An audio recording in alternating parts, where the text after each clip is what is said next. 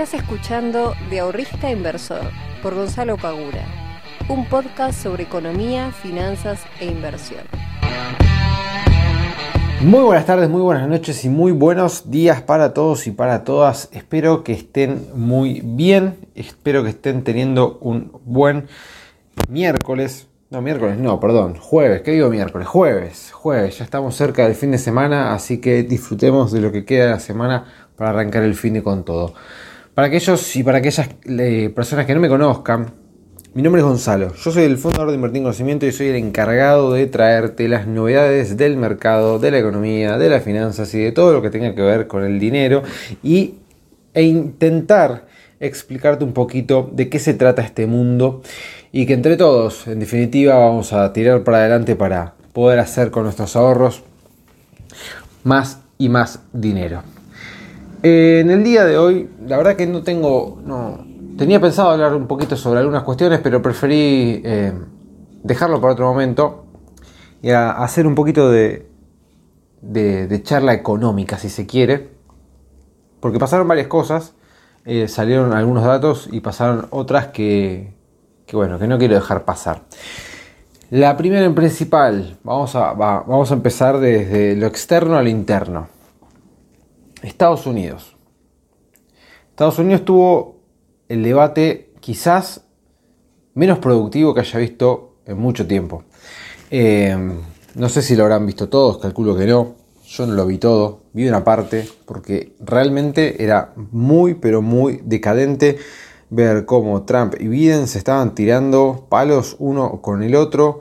Eh, la verdad no salió nada productivo de, a, tal punto, a tal punto que los mayores diarios y medios de comunicación estadounidense criticaron, criticaron muy fuertemente el, debate en sí, no hubo un ganador claro, después en Twitter salieron algunos a decir que ganó Trump, pero nada, realmente fue desastroso. Pero más allá de esto, estas son las cuestiones que nosotros debemos tener en cuenta al momento de estar invertidos. ¿Por qué? Porque una presidencia como la de Estados Unidos, que si bien puede afectarnos o no directa o indirectamente, pero lo que pase en el mercado a raíz de quién gane el 4 de noviembre, a nosotros nos tiene que importar. ¿Por qué? Porque Estados Unidos es la mayor economía del mundo, por ahora. Quizás el día de mañana sea China, quizás el día de mañana sea otra economía. Probablemente sea China, pero por el momento es Estados Unidos. Y tiene el mercado de capitales más grande del mundo. Al tener la economía más grande del mundo y el mercado de capitales más grande del mundo, cada vez que Estados Unidos sube o baja, es una brújula para los demás mercados. Quizás algunos mercados mucho más desarrollados que el nuestro, quizás no lo sea tanto, pero igualmente sí, igualmente sigue siendo una, una, este, una brújula, si se quiere, para los inversores. Ustedes fíjense que en épocas de, de crisis muy fuertes, ¿qué es lo que hace la gran mayoría de los inversores. Se van a los bonos del Tesoro norteamericano, esto es así. Guste a, quien le guste, pese a quien le pese. Entonces es importante tener en cuenta este tipo de cuestiones y estar al tanto de lo que pueda llegar a pasar. Hoy tuve la, charla mensual con los miembros de la academia, en donde hicimos análisis del Merval, del Standard Poor's. Eh, también esta vez incluimos a Banco Galicia, IPF y a Walmart. Em, y estábamos justamente hablando de este tema y, Angie, una, una, chica que, que la verdad que es una genia, si, me estás escuchando te mando un fuerte, fuerte abrazo, porque me caes súper bien. Este, me preguntaba, bueno, si gana Trump, ¿qué puede pasar? Y si gana Biden, ¿qué puede pasar? si gana Trump, digamos, va a ser, estimo, un poco de lo mismo, ¿no? Eh, ya hace cuatro años que está en el poder, entonces eh, si llega a ganar Trump es como que nos podemos llegar a esperar ciertas políticas, ciertas cuestiones, las, va, continuará la guerra con China y todo esto de que maneja Trump la economía a través de Twitter. Si gana Biden, es, bueno, ya la cosa cambia, ¿no? Siempre que hay un, cambio de gobierno es como que hay que ver con qué viene ese cambio. Este, generalmente, o mejor dicho, generalmente no, estadísticamente las presidencias se suelen renovar. Es decir, que si los presidentes van a querer renovar su, postulación, generalmente lo terminan consiguiendo, a menos que tengas una crisis muy fuerte, como por ejemplo le pasó a Macri que se fue este, por la puerta de atrás con una economía realmente lamentable. Eh, entonces, si tenés un panorama tan malo como nos pasó acá a nosotros, difícilmente puedas ganar de vuelta la elección. Ahora, este, Estados Unidos, la verdad que sacando este tema del coronavirus, bueno, la economía creció, la inflación se mantuvo en niveles este, normales, las tasas se mantienen en niveles normales. Hoy tenemos un mundo con nivel de tasas casi prácticamente cero, o sea que el costo del dinero es casi cero, te regalan la plata prácticamente. Por lo cual, si gana Trump, pasaría más o menos lo que venimos viendo, estimo. Y si gana Biden, bueno, quizás el mercado este, tome cierta volatilidad, cierto movimiento, si se quiere. Em, pero bueno, después ahí tenemos que ver cuáles son las primeras políticas que, eh, que Biden puede llegar a implementar. Ahí va a haber que esperar un, un poquito más a ver qué es lo que sucede. Pero esto es importante que lo tengamos bien presente para eh, aquellos que estén invertidos en activos norteamericanos y que estén invertidos en activos de renta variable también acá en Argentina. Cerrando este tema, pasemos al siguiente. ¿Cuál es el tema siguiente? Importante y fundamental. Hoy el INDEC a las 4 de la tarde informó que la pobreza en Argentina quedó por arriba del 40% y que la indigencia superó el 10%. O sea que hay 18 millones de personas que quedaron por debajo de la línea de pobreza. Este es un dato que no podemos dejar pasar así como así, que entramos a un diario, no sé, al que más te guste, Infobae, Ámbito, Cronista, Clarín, Nación, no sé, que leas, no importa. Y leas y abras la, y, eh, la página del diario, ah, mira, tenemos un 40% de inflación, eh, de inflación no, de pobreza, y 10% de indigencia. Son 18 millones de personas que se entiende, se presume que no pueden cubrir sus necesidades básicas. Solamente en el 2001-2002 eh, y en la hiper de Alfonsín tuvimos estos niveles de pobreza. O sea, en la hiper, en la hiper de Alfonsín la pobreza estuvo por arriba del 40%, estuvo en el 44% y en el 2001-2002 llegó hasta el 55%. O sea que estamos en niveles de una hiperinflación de los años fines de los años 80 sin nosotros tener una hiperinflación. O sea, ¿se entiende a lo que voy? O sea, con una hiper se llegó al 44-45% de inflación. Nosotros sin una hiper, teniendo una inflación alta, pero sin llegar a una inflación del 300%, tenemos el mismo nivel de pobreza. Obviamente que todo este problema de la cuarentena, de la pandemia, etc., profundizó los problemas que ya teníamos. Esto es indudable. No podemos tampoco decir, no, porque ah, este, Alberto Fernández y su gobierno ahora tienen un 40% de pobres. Pará, frenemos un segundo, saquémonos un rato las banderas políticas y pongámonos a pensar lo más objetivamente que podamos. Asumieron hace nueve meses. A los tres meses se comieron una pandemia. Yo no es que esté defendiendo las políticas, si está bien, si está mal, no, no me estoy metiendo en ese ámbito. Quiero que solamente frenemos cada uno con su bandera y nos pongamos a pensar. Cuando la economía este, comienza en, enero del 2020, ¿estaba bien? No. ¿El tipo de cambio estaba bien? No. ¿La cantidad de pobres este, era baja? No. O sea, la diferencia, estamos hablando de 5 puntos porcentuales. Que esos 5 puntos porcentuales es un montón de gente que no llega a cubrir sus necesidades básicas. ¿Sí? Entonces, estos son los problemas que tenemos que estar acatando hoy en día. Porque la inflación que nosotros tenemos, que va a seguir siendo alta, que va a seguir siendo alta lamentablemente, este año y el que sigue, es el peor cáncer que le puede tocar a una economía. Porque automáticamente te tira para abajo a todas las personas que están ahí nomás, con el mango, como se dice, ¿no? llegando a fin de mes, la inflación se los va comiendo, se te va comiendo sueldos, te va comiendo los tobillos. Y a vos los sueldos no te los están aumentando todos los días, todos los meses, a la par o por encima de la inflación, salvo algunos rubros muy específicos. ¿Qué sé yo? El rubro camionero, bancario. Pero no pasa en todos. Y ni hablemos de las personas que trabajan en negro. Esa persona no tiene una red de contención de ningún tipo.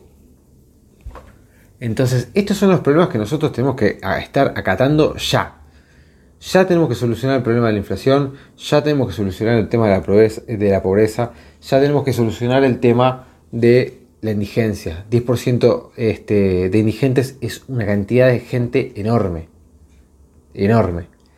Eh, entonces, me parece, haciendo un poquito de, no sé si, no sé si de mea culpa, pero me parece que deberíamos dejar de estar constantemente discutiendo a ver quién robó más, quién es el más inútil, quién es el más, este, eh, no sé, garca o lo que fuere, y empezar a discutir ideas.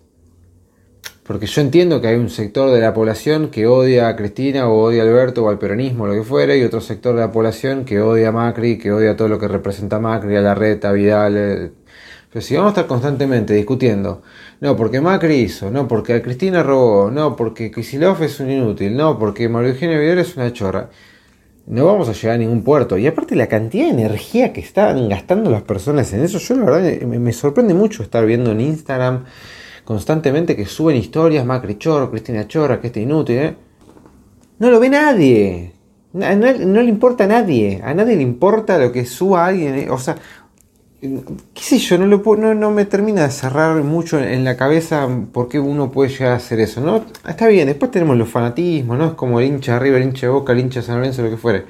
Eh, después tenemos los fanatismos, pero sacando eso, ¿no? Sacando el fanatismo, que ya el fanatismo te nubla la visión, pero eh, en vez de discutir ideas, en vez de proponer cosas, estamos constantemente viendo y señalando lo que hizo mal el otro, o señalando lo que creemos que hizo mal el otro, o señalando lo que creemos del otro. Que este es un chorro, que este es esto, ¿eh? Y gastamos energía, nos amargamos, eh, nos peleamos con gente que capaz queremos un montón por defender a un político que el político lo único que hace es ir, cobra un sueldo muchísimo más alto que el que cobra la mayoría de las personas, no se bajaron los sueldos, ellos pueden seguir comprando dólares y ahora voy a, voy a ir con eso. Y la gente encima pierde tiempo y se pelea con otras personas en pos de estar defendiendo un político. Entonces, ¿por qué no estamos discutiendo ideas? ¿Por qué no estamos viendo de qué manera todas las personas podemos eh, apoyarnos entre, entre sí? Por ejemplo, si bien voy al supermercado y hago compras generales, etc. Pero ahora estoy como medio con esa filosofía de querer intentar ayudar al, al, emprendedor, ¿no? Será porque ahora ya no tengo más un trabajo en relación de dependencia y ahora dependo solamente de mi emprendimiento, entonces me picó un poco el, bicho de decir, bueno, si le puedo comprar una roticería en vez de comprarle, qué sé yo, a McDonald's le compro una roticería. Eh, si le puedo comprar, este, no sé, qué sé yo, la comida al carnicero en vez de ir al supermercado, se la compro al carnicero. Al, al kiosquero lo mismo, al verdurero lo mismo. Si todos nosotros, si todos nosotros, y todas nosotras, nos ponemos a comprarle a aquellos emprendedores que están haciendo su negocio, que están recién comenzando, y nos ayudamos entre todos, vamos a estar mucho mejor. Obviamente que también las grandes cadenas le dan trabajo a la gente, pero tienen otra espalda. Si la gente deja de ir a Carrefour, o cae un poco, porque no va a caer toda la demanda, pero cae un poco la demanda de Carrefour y bueno, se ajustará, etcétera, pero no va a dejar de existir. Ahora, el almacenero, el kiosquero, quien fuere, si vos dejás, se, le caen los clientes de un día para el otro, chao, ya está. a los 15 días cerró la persiana. Entonces, de esa manera nosotros podríamos ayudar, ayudarnos un poquito entre todos. Y la otra, cada uno de nosotros tiene conocimientos específicos, muy probablemente, en distintas materias. Yo puedo saber de finanzas, otro puede saber de tecnología, otro puede saber de arquitectura, otro puede saber de, medicina, de electricidad, de plomería, no sé, lo que fuere. Entonces, de vuelta, en vez de estar gastando tiempo en estar discutiendo a ver quién es más chorro de todos los políticos, ¿por qué no nos ponemos a hablar y nos ponemos a intercambiar conocimiento. Yo te cuento sobre finanzas, vos contame sobre electricidad. Yo te cuento sobre finanzas, vos contame sobre tecnología. Y de esa manera nos nutrimos y eh, hacemos claramente una sociedad mucho mejor, mucho más este, capacitada. Eso es, una de las cosas que quería transmitirles hoy. Volviendo de vuelta a la economía argentina. Las personas que cobraron su sueldo, que trabajan en empresas, que pidieron un subsidio del ATP, para poder pagar los sueldos a las personas que trabajan, no pueden comprar dólares. O sea, vos, empleado, que tu empleador tuvo que salir a pedir prestado porque no cobraban, o sea, a, la empresa no le entraba plata por la pandemia, por toda la cuarentena, tuvo que salir a pedir prestado plata al Estado, ¿no? Y el Estado muy generoso con la plata de todos nosotros le prestó plata para que puedan pagar los sueldos. Hasta ahí, fantástico. Ahora, el Estado te dice, bueno, como vos cobraste un subsidio para poder pagarle a tus empleados los sueldos, todos tus empleados que recibieron ese sueldo a través de un subsidio, o sea que tu sueldo es subsidiado por el Estado, no van a poder comprar dólares. Que alguien me explique, por favor, cuál es la razón de ser de esta medida. Porque puede haber medidas que en las que vos puedas estar de acuerdo o no, o te parezcan muy de izquierda, muy de derecha, qué sé yo, no sé. Pero hay cuestiones que son lógicas, o sea, es sentido común. ¿Qué culpa tiene el empleador de no estar facturando y tener que ir a pedir un préstamo al Estado. Y, peor, ¿qué culpa tiene el empleado que tiene que cobrar el sueldo? O sea, indirectamente estás, eh, el tipo se ve afectado por algo que ni siquiera hizo él. O sea, no es que él fue a pedir un subsidio. No es que esa persona pidió un subsidio. No, no, no. La pidió el empleador para poder pagar los sueldos. O sea, el empleador quiso pagar los sueldos para no echar gente, para que la gente pueda cobrar, y ahora a esa gente la estás castigando no la estás dejando ahorrar una, en una moneda dura. Porque ahora quieren implementar que los de vuelta, quieren volver a la discusión de que los eh, inmuebles se vendan en pesos, de que todo esté especificado. Basta, terminémosla, terminemos esta historia. Acá las cosas no se solucionan este, con pretensiones y con papelitos de colores. No viene, no es que viene uno, este, el, político de turno dice, che, confiemos en el peso. No, no es así. ¿Quieren que confiemos en el peso? Bueno, dennos 10 años de una economía estable y que el peso no se devalúe todos los días constantemente. Y recién ahí capaz que empezamos a confiar en el peso. Mientras tanto, déjame ahorrar una moneda en la que yo sé que mis ahorros no se van a desvalorizar. Porque si no, todo el tiempo que yo dedico al trabajo lo tiro a la basura porque me están devaluando constantemente la moneda. Entonces, si a mí el celular hoy me vale 30 mil pesos y lo quiero ir a comprar mañana y me vale 33 mil, entonces hay algo que está fallando, hay algo que está mal. Entonces, ahora, lamentablemente, esta gente no va a poder comprar dólares. ¿Qué culpa tienen? Nada, cobraron el sueldo. Pero bueno, como cobraron el sueldo subsidiado, no van a poder comprar dólares. No sé. Eh, hoy eh, quería. es, es, es, quizás un descargo, ¿no? Pero bueno, si, disculpen si los aburrí con este descargo este, o no, o quizás, quizás no, pero bueno, quería hacerlo porque la verdad que hoy lo leí, la verdad que no lo podía creer. Decía, no, esto no, no puede estar pasando. Pero bueno, eh, les repito, yo sinceramente, y hoy justo lo hablaba con, con un ex compañero de trabajo, que él me decía, yo la verdad no soy de ningún partido, yo miro mi Excel, si mi Excel me da rentabilidad, listo, eso es lo único que me interesa, que yo poder estar ganando dinero. Y que los políticos que estén de arriba, que si esté Macri, Cristina, no sé, no me interesa, yo quiero poder ganar dinero. Y sí, en definitiva, lamentablemente es eso. Lamentablemente es eso. Lamentablemente tenemos que estar buscando la manera constantemente de poder, con nuestro tiempo y nuestro ingreso, estar generando más para no estar perdiendo eh, frente a devaluaciones, frente a inflaciones, frente a todos estos problemas que estamos teniendo. Y en el mientras tanto, qué sé yo, no hay, o por lo menos yo no he leído, corríjanme si ustedes saben de algo, pero yo no he leído de que ninguna, de ningún este, funcionario público no pueda comprar dólares. Entonces, ¿por qué en vez de castigar a los que cobraron su sueldo subsidiado, no implementan que, ah, bueno, los que son funcionarios públicos y cobran arriba de 600, 700 dólares por mes no pueden, cobrar, no pueden comprar dólares al tipo de cambio oficial? Y chao. ¿Qué sé yo? Es, es lo, que, lo que nos está tocando lamentablemente. Pero, pero, Igualmente, estas cosas son las que nosotros tenemos que absorber para después potenciar lo que venimos aprendiendo. ¿Qué quiero decir? Sabemos que nos vamos a seguir comiendo palos en la rueda. Esto lo sabemos, es, es, histórico. Podemos tener unos años muy buenos, etcétera, en el futuro, ojalá que así sea, pero sabemos que en algún momento el batacazo va a venir de vuelta. ¿Sí? Pues cometemos los mismos errores que venimos cometiendo hace años. Entonces, como nosotros eso ya lo sabemos, ya lo podemos anticipar, ya podemos anticiparnos que en algún momento, de alguna forma, nos vamos a ver afectados. Entonces, como nosotros ya sabemos eso, lo que no tenemos que hacer, lo que no tenemos que hacer nunca, ni aun, ni aun cuando a el país le vaya bien, es dormirnos, es hacer la plancha y decir, ah, no, me está yendo bien, la verdad que estoy ganando bien, estoy ganando un buen sueldo, al país le está yendo bien, así que yo voy a este, hacer la plancha y listo. No, cuando al país le vaya bien, vos tenés que todo lo que fuiste ganando en conocimiento, volcarlo para poder generar más. Para que cuando el día de mañana se venga otro batacazo, vos tengas una espalda gigante y no te veas contra las cuerdas. Porque en definitiva de eso se trata. Cuando hablaba sobre armar un colchón financiero, cuando hablaba sobre armar un plan de retiro y todo este tipo de cuestiones, es justamente sobre eso. Es justamente sobre eso.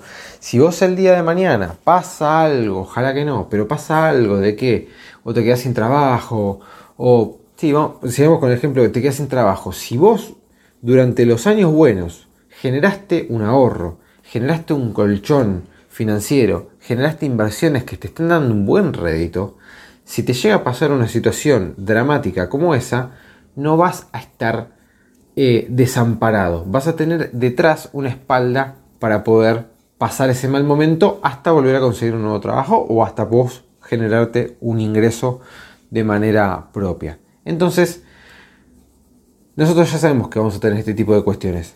Aprovechemos para seguir aprendiendo, para que el día de mañana, cuando nos vuelva a suceder, no estemos en una situación crítica. Chicos y chicas, como siempre, es un placer estar compartiendo un nuevo podcast con ustedes. Los veo la próxima semana. Les mando un fuerte abrazo. Chao.